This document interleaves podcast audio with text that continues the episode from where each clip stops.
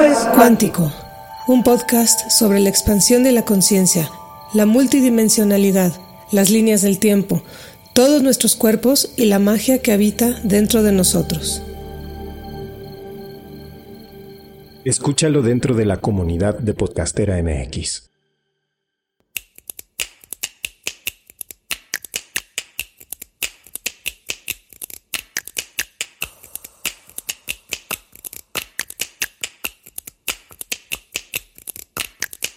Soy Angélica Íñiguez. Estás escuchando Corpus Sapiens, el podcast que va del cuerpo a la danza. Una producción original de Podcastera MX.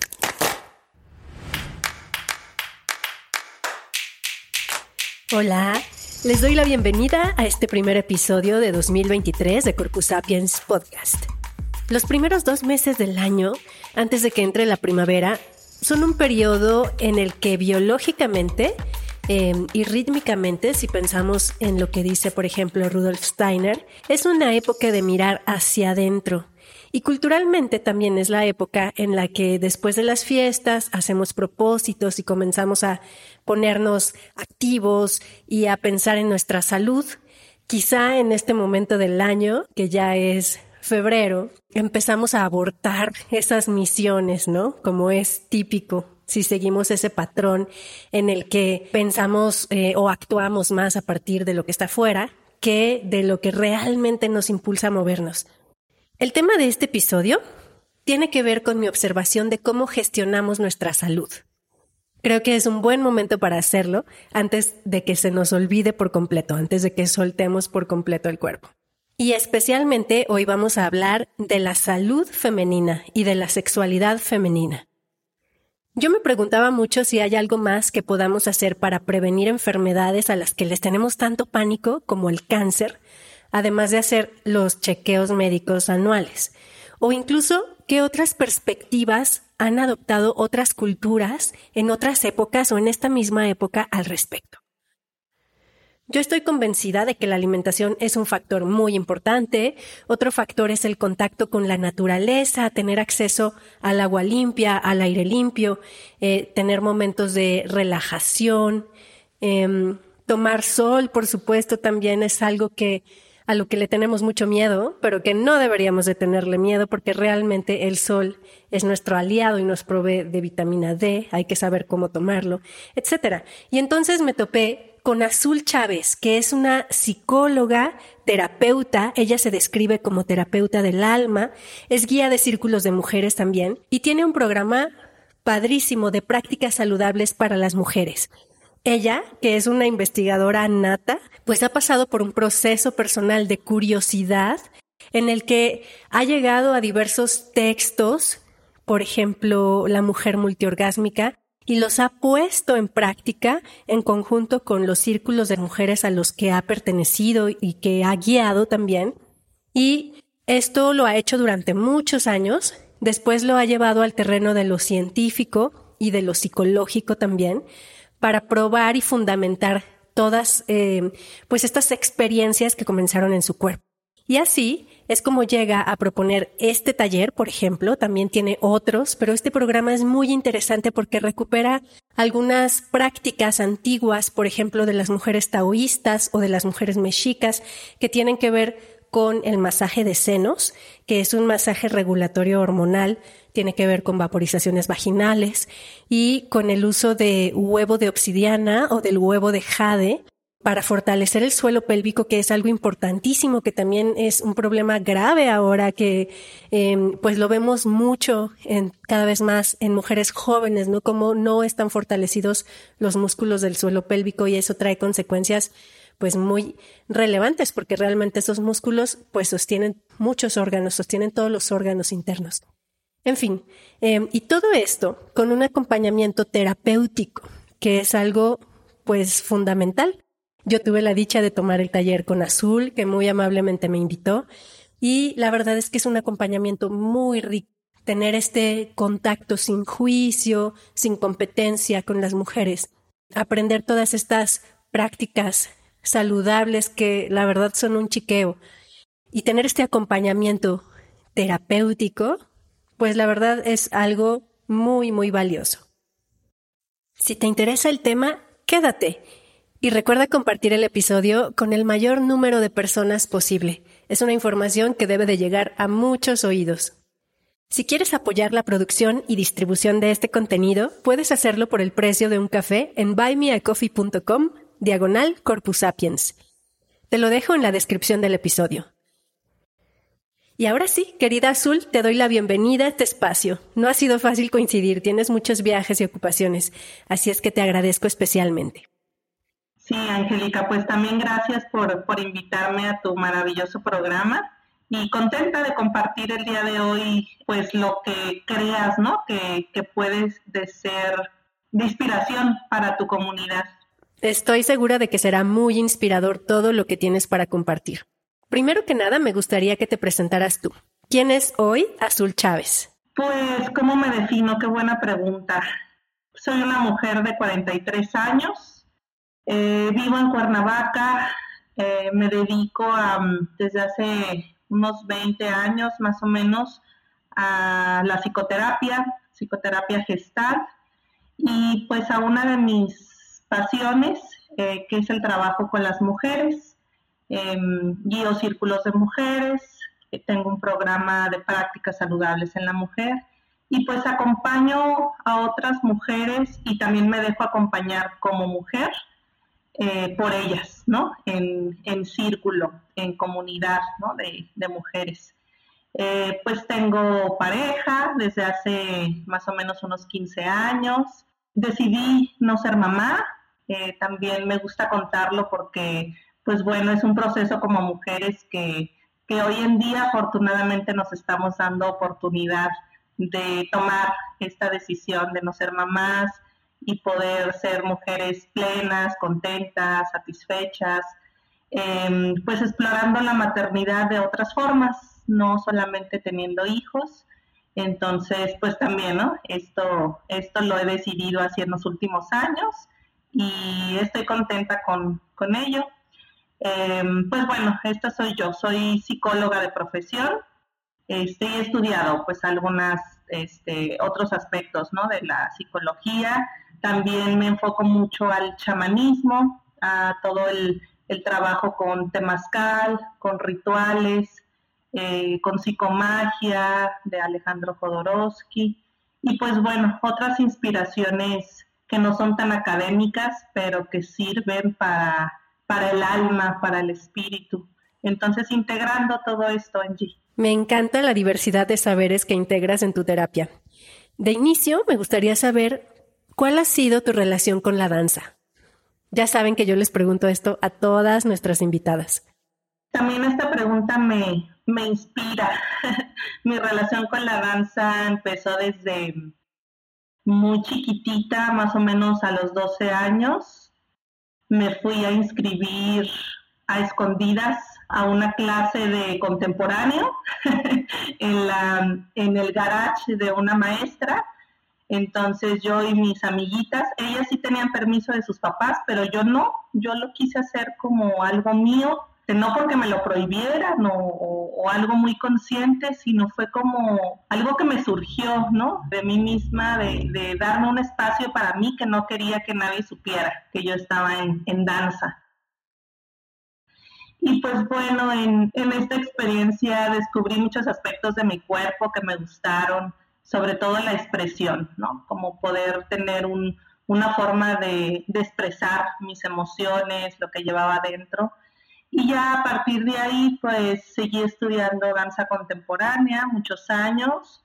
Ahí me topé con, con esta cosa que se da en el medio de danza, como de mucha exigencia, pues dejó de ser algo amable para mi cuerpo y pasó a ser algo muy exigente, muy, incluso lo podría decir violento, de, de entrenamientos muy demandantes, etcétera.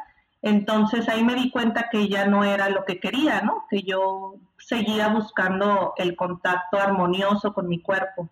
Entonces dejé la danza contemporánea y andaba caminando por las calles de Tijuana, que en ese entonces vivía en Tijuana, y ahí me topé con danza mexica, unos locos que ahí danzaban con tambores y saumadores y copal y me metí a ver qué, qué pasaba y pues como tenía condición y todo, pues pude como eh, de alguna forma hacer los pasos, ¿no? Etcétera, pero después me di cuenta que no solamente era eh, aprender, ¿no? Como la técnica, sino que iba más allá y ahí también me metí mucho en el aspecto ritual y estuve pues danzando muchos, muchos años y pues bueno, de ahí he dejado, ¿no? De, de, hacer danza, después de danza me fui más a la parte ahorita de yoga, ¿no? Que también yo lo veo como, pues, el trabajo, ¿no? Corporal y de expresión. Y pues ese es mi, mi acercamiento con la danza. ¿Y cuáles son esas experiencias detonantes que viviste en tu cuerpo que te encaminaron a realizar y luego a compartir estas prácticas de salud para las mujeres? ¿Nos cuentas? Sí, pues han sido experiencias, por ejemplo, que he podido vivir en algunos rituales de lacotas, de temazcal o de danza del sol, donde, por ejemplo, me he dado cuenta que mm, este tipo de rituales los, los practicaban hace miles de años y pues eran sus terapias psicológicas, sus terapias grupales, sus catarsis, ¿no? Sus espacios para sanar, ¿no? En todos los sentidos, también para vincularse, ¿no? De otra forma. Entonces de ahí pues he ido uniendo esta parte ritualística con la parte terapéutica, no la veo separada, al contrario. Em, y pues ya más enfocadas en, en el aspecto del trabajo con las mujeres, a donde quiera que he ido todos estos años, siempre hago círculos de mujeres con diferentes temáticas, en diferentes, ¿no? Como etapas de nuestras vidas. Hemos trabajado, pues, pareja, la relación con nuestros padres, la relación con nuestro cuerpo, la relación con la alimentación. Y hace algunos años, em, pues, quise también explorar la parte de la sexualidad en la mujer. Entonces, empecé a investigar un poco sobre sexualidad y, la mujer. Me topé con un libro que se llama mm, La mujer multiorgásmica de Mantak Chia y empezamos en ese entonces en el círculo de mujeres a leerlo juntas y resulta que ese libro propone algunas prácticas saludables como es el masaje de senos y el huevo de obsidiana como mujeres, ¿no? Explorando, dijimos, bueno, pues vamos a experimentar con estas prácticas, vamos a ver qué nos pasa, vamos a descubrirlas juntas. Empezamos a hacer primero el masaje de senos, que es una técnica taoísta, la cual activa todo el sistema glandular. No solamente es para la salud de, nuestra mama, sino pues nuestra mama como parte de, de todo nuestro cuerpo, porque no estamos separadas eh, nuestros senos forman parte de nuestra tiroides, de nuestro timo, de nuestras suprarrenales, de nuestros ovarios. Entonces al masajearlos, al estimularlos, es como si le diéramos un masaje a todas nuestras glándulas. No sabíamos bien el, todo el potencial ¿no? que había detrás de esta práctica hasta que pues empezamos a observar eh, algunas mujeres que tenían padecimientos físicos, por ejemplo, una mujer tenía endometriosis con un diagnóstico un poquito pues caótico, ¿no? Querían quitarle su útero, ella está muy joven, ¿no? Quería embarazarse, ella sí quería tener hijos, ¿no? Era todo un problema que le quitaran su útero. Entonces ella, por ejemplo, al mes de hacerse el masaje de senos, resulta que salió embarazada, que la endometriosis ya no fue un problema, que su útero estaba sano, ¿no? Este, ella se embarazó, tuvo un embarazo normal, sano, etcétera. Entonces, pues bueno, cuando empecé a ver este tipo de detalles, yo dije, ah, caray, ¿no? O sea, esto es importante, esto es muy trascendente, ¿no? En la vida y en la salud de la mujer. Y la verdad que a mí me surgió algo en mi corazón, así de, dije, esto lo tienen que saber pues muchas mujeres, ¿no? Quiero compartirles el masaje de senos a muchas mujeres que, que se lo aprendan a hacer, ¿no? si es tan importante y hay tantos beneficios, ¿por qué nadie nos lo enseña, no? Y si es tan sencillo, ¿por qué nadie no, no lo enseña? Entonces de ahí, pues, eh, fue que creé este programa de prácticas saludables en la mujer, donde integré masaje de senos, vaporizaciones vaginales y el uso del huevo de, de obsidiana. Con un acompañamiento terapéutico que ya les contaba. Sí, definitivamente. Estas prácticas y lo que tiene que ver con salud integral, si no se acompaña de un proceso terapéutico y un proceso consciente, puede ser más de lo mismo porque lo aplicamos igual, ¿no? Como la receta que me dicen que me va a sanar. Entonces es muy importante pues acompañar los procesos, ¿no? De, de sanación en ese sentido con, con la parte terapéutica y pues bueno, también ahí fusionando mi formación de psicoterapeuta, pues bueno, les hago el acompañamiento a las mujeres durante este programa en la parte terapéutica. Sí, me gustaría retomar algunos puntos que mencionas. Por ejemplo, las prácticas antiguas de salud de las mujeres. Y recalco la pregunta que haces. ¿Por qué nadie nos lo enseña? ¿Tú crees que la forma de practicar la medicina actual pone al paciente y en especial a las mujeres en una postura pasiva? Pues lo que pasa es que el sistema de salud está enfocado en abordar cuando ya está la enfermedad desarrollada, ¿no? No en la prevención hoy se dan a conocer y se difunde mucho eh, octubre, que es el mes rosa para prevención del cáncer de mama. Y pues me parece muy importante que se hable y que se pueda dar a conocer y que estén a la mano las mamografías y que se impulse a la mujer a que vaya al ginecólogo, etcétera. Aunque no es lo único, ¿no? No es nada más cuidarnos haciéndonos un examen que a su vez pues vamos con muchísimo miedo porque genera una gran tensión, ¿no? Esto del cáncer de mama es como ya mi, mi amiga tuvo cáncer, mi prima se falleció de cáncer, mi mamá no sé qué, o sea, está como muy cerca cada vez, entonces las mujeres van aterradas. Entonces, pues yo creo que esto no ayuda. Está bien, claro que hacernos los estudios que requerimos cada año, yo tampoco estoy en contra de, ¿no? Unas mujeres me decían, entonces tú recomiendas que no nos hagamos ningún estudio. Y yo, no, para nada, pero no es lo único, no es lo único que podemos hacer por nuestra salud. Nuestra salud la tenemos que fomentar todos los días, ¿no? Y hay que fomentarla de una forma armoniosa y con confianza, ¿no? Generando confianza en nuestro cuerpo eh, volver a tocar nuestros senos desde la confianza, no desde el miedo, por si encuentro una bolita o encuentro algo. Cuando yo enseño el masaje de senos, las mujeres de alguna forma aprenden la técnica y el primer miedo que, que brota es ¿y qué tal si encuentro algo? ¿Y qué tal si encuentro una bolita que voy a hacer? ¿no? Yo les digo, sí, Sí, también el masaje de senos es para esto, ¿no? Para que explores tus senos, para que no tengas que ir a una mamografía y que te, lo puedan detectar, sino que tú también puedas detectar si hay alguna anomalía.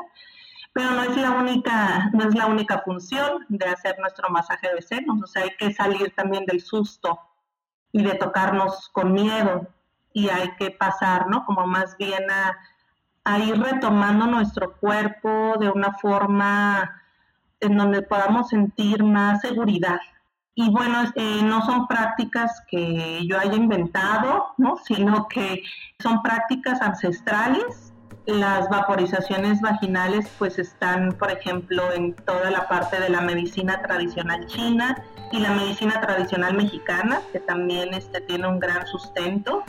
Eh, el uso de hierbas, ¿no? Para los vapores vaginales, tienen su sustento. El masaje de senos es una práctica más taoísta, también tiene su sustento, ¿no? Y el uso del huevo de obsidiana la practicaban las taoístas, las mujeres este, de la medicina tradicional china, la, lo practicaban también este, las egipcias y las mujeres mexicas de este lado de, del planeta, ¿no? Entonces, pues bueno, son prácticas que se están retomando ahora. Algunas se han puesto de moda y pues bueno, está bien que se hayan puesto de moda porque las mujeres las pueden conocer. Yo ahí lo que digo nada más que les digo a las mujeres que las conozcan bien, que las investiguen, que las estudien, que se adentren en cada práctica. Tenemos en nuestra cultura, si nos vamos dando cuenta de las mujeres de nuestra familia, algunas pequeñas prácticas, por ejemplo, recuerdo aún escuchar a mi mamá que ella platicaba que cuando iba a hacer pipí, iba a orinar, su mamá le recomendaba que apretara la uretra y después dejara salir la, orina y después volver a apretar y después ya soltara toda la orina. Son estas sabidurías, ¿no? Que practicaban, ¿no? Nuestras madres, abuelas, tías y que todavía nosotras nos tocó escucharlas. Los baños de asiento, etcétera. Esta práctica que muchas veces pues, las mujeres decimos, ah, quién sabe por qué apretar la orina y después soltarla y no sé qué tanto, pues permitía que las mujeres tuvieran su suelo pélvico más fuerte, cosa que es muy importante en la, en la salud de la mujer, que nadie nos enseña también sobre nuestro suelo pélvico. Las mujeres eh, desconocemos ¿no? todos los músculos de nuestro suelo pélvico, tenemos todo nuestro suelo pélvico flácido y hoy en día, por ejemplo, mujeres de 40 años tienen vejiga caída, cosa que antes se veían mujeres de arriba de los 60. Las mujeres que paren, pues paren este, con cesárea porque le tienen miedo al parto, etcétera. Lo que te, te, quería como contar, ¿no? Y al público es que muchas de estas prácticas pues todavía nos tocaron, ¿no? Y vienen también como de la sabiduría popular. Me parece muy interesante tu papel como investigadora, como una mujer que ha logrado tener y transmitir un conocimiento muy importante de forma empírica de prácticas ancestrales de diversos lugares. Y me gustaría saber cómo has llegado a este punto. Sí, em, pues como, como he ido haciéndolo es investigando, leyendo mucho, tomando algunos cursos sobre taoísmo, sobre sexualidad, eh, pero sobre todo en G, pues practicando, creo que la mayor riqueza de, porque bueno, ahora todo está en Internet, ¿no? Toda la información que queramos está ahí. Em, lo más valioso de, de, mi chamba, me atrevo a decir que me lo, me lo han dado las mujeres, las experiencias, las experiencias con tantas y tantas mujeres estos años que me ha llevado, ¿no? Como a investigar, por ejemplo, hubo una mujer que practicando respiración taoísta y el uso del huevo de obsidiana. Ella este, se le puso la lengua verde. Yo nunca había visto esto, entonces resulta que ella entró en un proceso depurativo de su hígado, de su vesícula. Esto me llevó a investigar cómo ¿no? Eh, la piedra de obsidiana y la respiración podían generar una depuración en hígado y vesícula los médicos chinos me comentaban esto, ¿no? Me explicaban de los meridianos, de cómo nuevamente esta visión de que el cuerpo está conectado, ¿no? De que no estamos separadas, no estamos separados. Este, entonces, como las experiencias de cada mujer me han llevado también a ir investigando, y profundizando, irme preparando. También no trabajo sola, me he hecho de equipo de algunas colegas que son médicas, que son expertas en plantas medicinales, que ellas también me acompañan mucho en el, en el uso de las hierbas para las vaporizaciones vaginales, porque yo soy psicóloga, no soy experta en plantas medicinales. Entonces me apoyo mucho de ellas, son dos médicos, este, mujeres que son expertas en fitoterapia me apoyo también de eh, otro médico que es experto en toda la parte química. Él me ha ayudado mucho a la investigación de los aceites para hacernos el masaje de senos, porque el masaje de senos no nos lo podemos hacer con cualquier aceite, porque la piel absorbe y si tiene algún químico el, el aceite, pues en vez de ayudarnos nos, nos enfermamos más, nos intoxicamos más. Entonces este médico este, me ha ayudado a, hacer la fórmula de los aceites con toda su experiencia. Este, otros dos médicos también me ayudan mucho cuando hay alguna crisis depurativa, cuando hay algo más fisiológico, ¿no? Porque hay mujeres que buscan el programa pues que tienen de todo, ¿no? Que tienen endometriosis, que tienen cáncer, que tienen este quistes, aspectos del cuerpo que también yo desde mi parte psicológica pues puedo ver la parte emocional y simbólica, ¿no? De lo que les pasa, pero no mucho la parte física. Entonces pues me apoyo de, de este equipo también. Azul, platícame ahora de los círculos de mujeres que guías. ¿Y por qué se habla tanto de sanación en estos espacios? Ajá, sí. Pues los círculos de mujeres también es un legado que nos han heredado las viejas tradiciones, la tradición lakota, la tradición mexica. En toda Latinoamérica se hacen círculos de mujeres y un círculo de mujeres tiene este potencial sanador, por así decirlo, expansivo, ¿no? De la conciencia por el simple hecho de, de reunirnos en un espacio y en un contexto sagrado. En un círculo de mujeres nos reunimos alrededor de un fuego que representa el útero, que representa ¿no? el fuego interno, el espíritu. Se pone el fuego, se ponen flores, se pone agua, se pone incienso, se representan los cuatro elementos entonces, cuando una mujer se reúne alrededor de los cuatro elementos, se dice que eh, surge una ceremonia sagrada. Todo lo que se hable en ese círculo, todo lo que se exprese, todo lo que se llore, pues se vuelve de alguna forma sagrado.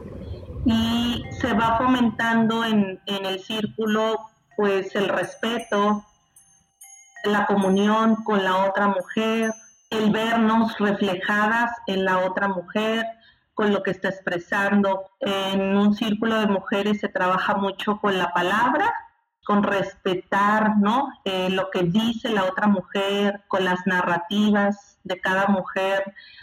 A veces en este mundo, pues ya de tanta prisa, nos desespera, ¿no? Este, que alguien hable mucho, que repita cosas, que vuelva a contar la misma historia. Entonces nos hemos perdido pues de estas narrativas. Y las mujeres pues también por nuestra historia hemos sido muy calladas. Entonces necesitamos darle voz, darle forma a nuestra garganta, darle salida y cauce ¿no? a nuestra voz, a nuestro sentir entonces en espacios así, pues son espacios terapéuticos, son espacios sagrados. La mujer encuentra este lugar donde puede ser escuchada amorosamente. Entonces, pues bueno, se da como, como este espacio y también se fomenta pues que las mujeres nos empecemos a vincular desde este respeto, ¿no? Y desde este aprender de la otra, porque como mujeres pues en esta sociedad estamos acostumbradas sí a reunirnos mucho y a buscarnos mucho, los famosos desayunos de las mujeres, las reuniones, las amigas, pero buscamos estos espacios fomentando la crítica, fomentando mucho la competencia, fomentando mucho el rollo de los estereotipos, ¿no? De cómo me visto, cómo me pinto, cómo hablo. Y se nos olvida generar estos espacios pues de más profundidad, ¿no? De conocernos y vernos más allá de quiénes somos, ¿no? Este, en apariencia. Entonces los círculos también retoman esta parte, ¿no? Donde las mujeres nos podemos vincular de una forma más sana. En Internet hay muchísima información en torno a las diversas prácticas de salud que nos describe Azul aunque como sabemos, no necesariamente toda esa información es confiable. Y aquí me gustaría preguntarte, ¿qué páginas o mejor aún, qué libros, qué literatura nos recomiendas para conocer más al respecto? Sí, sí, pues es que en Internet, como les decía, hay todo y tenemos esa fortuna, esa ventaja, nada más que eh, pues hay que discernir, hay que investigar, de todas formas hay que ser partícipes, hay que cuestionarnos, hay que ¿no? preguntarnos y de ahí podemos sacar muy buena información. Em, la literatura que yo recomiendo, este, principalmente para esto de la salud en la mujer, el libro de la mujer multiorgásmica. Para mí es un libro muy, muy valioso. El autor es Manta Chia. Em, es muy valioso su trabajo por las prácticas saludables que, que les menciono y pues tiene un sustento muy, muy importante y una forma también muy cuidadosa y amorosa de introducirte a estas prácticas. Por ejemplo, en el libro vas a ver em, en todo momento que se te va diciendo, ¿verdad? Si tú vas a hacer, este, si tú vas a usar el huevo de obsidiana o de jade y hay algún dolor, sácalo, no hay por qué generar más dolor, etcétera. O sea, siempre es como la invitación muy, muy amorosa y esto es muy importante. También en, el uso de estas prácticas, em, lo más importante es eh, reconectar con todos los aspectos de la vida de la mujer, o sea, el aspecto fisiológico, el aspecto emocional, psicológico, la historia de esa mujer y también el aspecto energético. Como estas prácticas se pusieron muy de moda, por ejemplo, ahorita la moda con el uso del huevo de obsidiana es que las mujeres dicen, ah, yo ya tomé un curso y lo uso, pero les pregunto cómo lo usan y dicen, nada más lo pongo en la noche y ya, porque la piedra por sí sola me va a sanar. Y pues la piedra por sí sola no sana, o sea, la obsidiana y todas las piedras, cada una tienen sus potenciales porque vienen de la tierra, pero no solamente porque introduzcas la piedra te va a sanar un quiste, ¿no? Hay que hacer todo el ejercicio del suelo pélvico y de respiración y todo esto para que funcione la técnica, ¿no?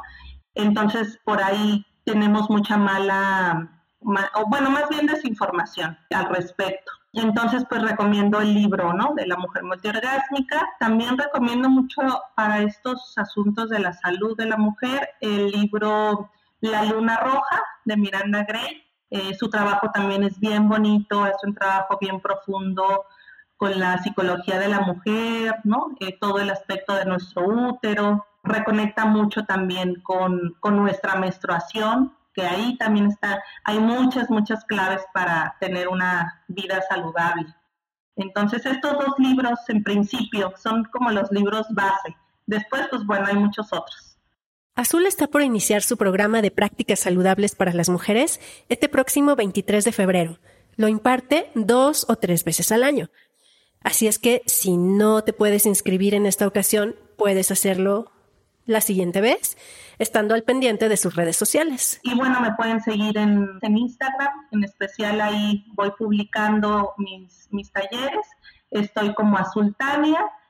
Y bueno, sí, claro que también puedo dar asesorías este, individuales para acompañar a las mujeres en estos procesos. Súper, pues muchas gracias Azul. Fue muy rico platicar contigo. Y pues gracias por el espacio y un saludo a todas las mujeres y también a los hombres que nos pueden estar escuchando. Nada más quería darles un mensajito también a los hombres que también hay prácticas saludables en la vida del hombre. Entonces, pues bueno, yo no puedo abarcar todo, este, entonces busquen también este, estas prácticas saludables en, en el hombre, que también las hay. Sí, también están estos libros de El hombre multiorgásmico y la pareja multiorgásmica, ¿no? Así es, sí. Te mando un abrazo muy grande y muy apretado, te agradezco mucho tu tiempo y me parece tan importante este trabajo que estás haciendo que quiero que más mujeres, todas las mujeres que están cerca de mí, empiecen a hacer estas prácticas y que a su vez estas mujeres lo compartan con otras mujeres y vuelva a ser un conocimiento cotidiano, un conocimiento del día a día que realmente nos va a llevar a ser una sociedad más sana.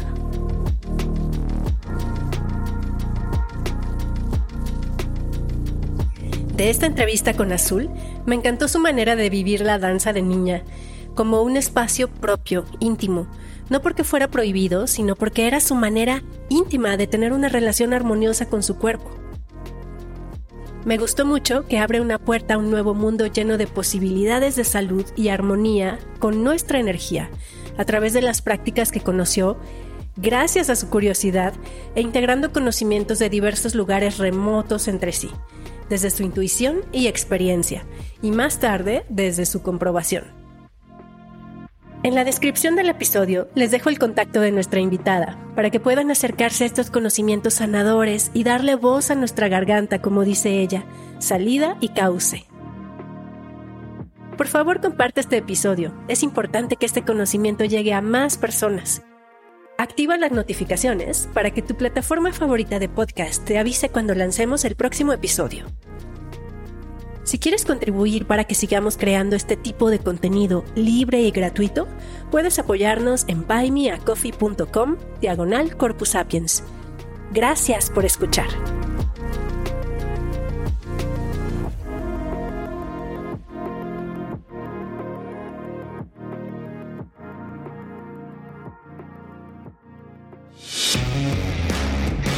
Podcastera MX